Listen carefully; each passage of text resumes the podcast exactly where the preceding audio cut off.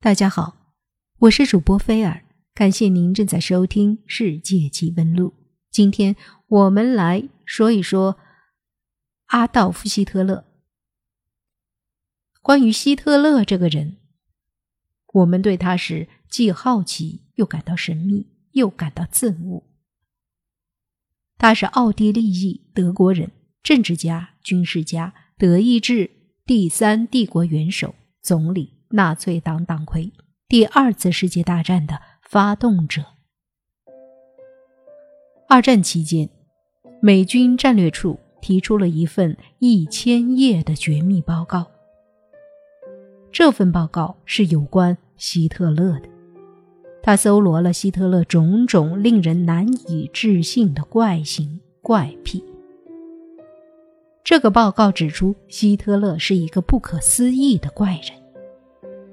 比如，希特勒是种族主义者，他认为金发碧眼的雅利安人最为高贵，看不起犹太人和斯拉夫人。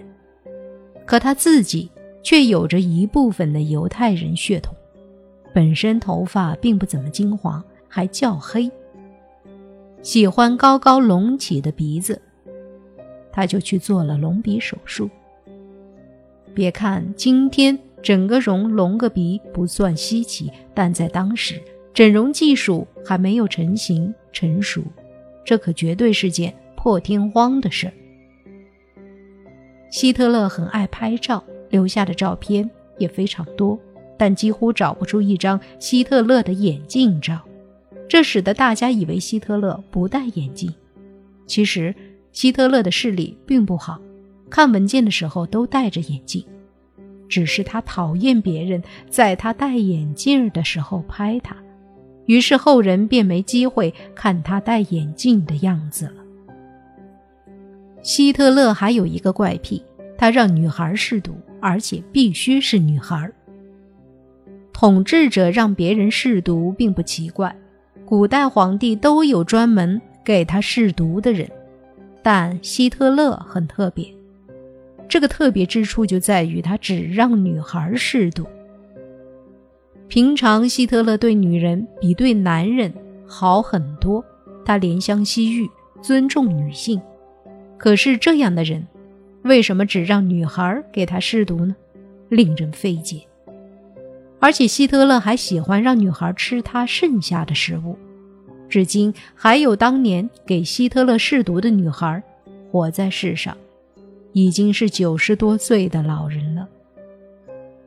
希特勒的口袋里总是放着一把小刀，没事儿的时候就会把手伸进口袋里摸着小刀，这可能也是一种缺乏安全感的表现吧。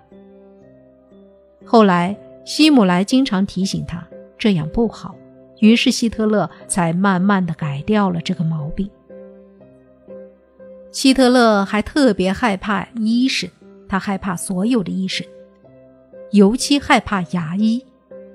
当牙医用勺，当牙医用小手电筒在他嘴里照来照去的时候，他就会变得十分的紧张，整个人的状态就像个小孩子一样。这是大家想不到的吧？希特勒是个完美主义者，不光要自己幸福，他更要全国人民幸福。之所以有他的精于求精，才有了德国雄厚的工业基础。说白了，德国现在还在吃希特勒时代留下的老本。假设希特勒在一九三七年突然暴毙，那么他绝对是个伟人；而如果他在二战中胜利，那么他将是英雄。可惜，命运就是如此，开了他一个玩笑。希特勒的祖父约翰·希特勒是个打短工的磨坊工人。一八二四年，同当地一个穷人家的姑娘成了亲，婚后五个月生了个儿子。因为不足月，加上生计困难，没过多久，母子二人先后夭亡了。从此，老约翰·希特勒又过起了官夫的生活。十八年后，老约翰在。杜伦绍尔做工的时候，又娶了一个四十七岁的农妇，名叫玛利亚·安娜。这位夫人在结婚前五年就生了一个私生子，名叫阿洛伊斯，这就是希特勒的父亲。阿洛伊斯的真正父亲到底是谁？众说纷纭，有的说是约翰·希特勒，有的说不是，但这都没有确凿的证据。不过，约翰娶了这个女人之后，并没有按照当地的习惯把这个儿子正式登记，因此，这个孩子长大后，人们都叫他阿洛伊斯·施克尔格鲁伯。安娜在一八四七年去世，此后三十年，老约翰销声匿迹，不知漂流到何处去了。直到他八十四岁那年，约翰才在瓦尔德维尔特尔迪认子归宗。他在三个旁证面前向一位公证人宣誓，他就是阿洛伊斯·施克尔格鲁伯的父亲。从此以后，阿道夫父亲的合法姓名就改为阿洛伊斯·希特勒了，自然这个姓氏也就传给了他的儿子。阿洛伊十八岁的时候，在萨尔斯堡附近成了奥地利海关的边境警察。九年后提升为海关小职员，当时就娶了个海关官员的过继女儿安娜·格拉斯尔霍勒为妻。但是这次婚姻并不美满。论年龄，女方不仅比丈夫大了十四岁，而且身体虚弱，一直没有生育。十六年后，两人就分居了。再隔三年，一八八三年，他就去世了。阿洛伊斯是个好色之徒，在与妻子安娜·格拉斯尔霍勒分居前，就与一个年轻的旅馆厨娘弗朗西斯卡同居了。他在一八八二年为他生了一个儿子，取名为小阿洛伊斯。这就是希特勒异母同父的大哥。在发妻去世一个月，他就同厨娘正式结婚。三个月后，又生了个女儿，名叫安吉拉。第二次婚姻历时也不久，不到一年，弗朗西斯卡就因肺病死亡。阿洛伊斯在二房夫人去世六个月后，就同他的外甥女克拉拉结婚了。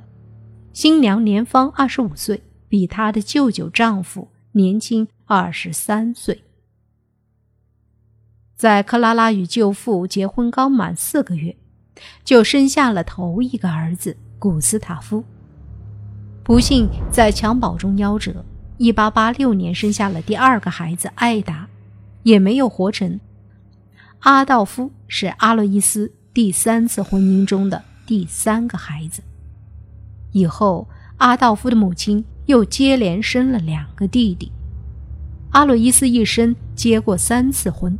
生养了七个孩子，但只养活了三男一女。其中，阿道夫·希特勒是全家最出类拔萃的了。对阿道夫·希特勒而言，尽管他极力掩饰，但是几乎没有任何证据可以表明他的童年生活是幸福而满足的。阿道夫·希特勒在《我的奋斗》一书中写道：“今天。”对我而言，命运选择了阴河，发源于瑞士的洛加诺，流经奥地利和德国，注入多瑙河，全长五百一十公里。岸边的普伯诺镇作为我的出生之地，似乎是顺应天意的。因河畔的这个小镇，因德国人的殉难而散发出金色的光辉。在血缘上，它属于巴伐利亚，但实际上它被划归为奥地利。十九世纪的八十年代后期，我的父母就居住于此。我的父亲是一个恪尽职守的公务员，我的母亲则把她的整个生命献给了这个家庭。尤为重要的是，她给予了我们这些孩子以永恒的慈爱。对这个平静的小家庭的短暂一瞥，的确令人着迷，并且正因为他的虚假，才更加引人注目。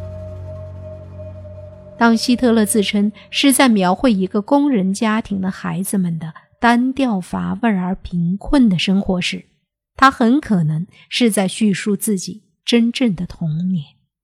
他说：“如果一个男人从一开始就我行我素，不听劝告，而女人则为了孩子们而反抗他，那么结果就会很糟糕。”随之而来的就是打架和争吵。当男人逐渐疏远他的妻子时，他就会与酒精变得更加亲密。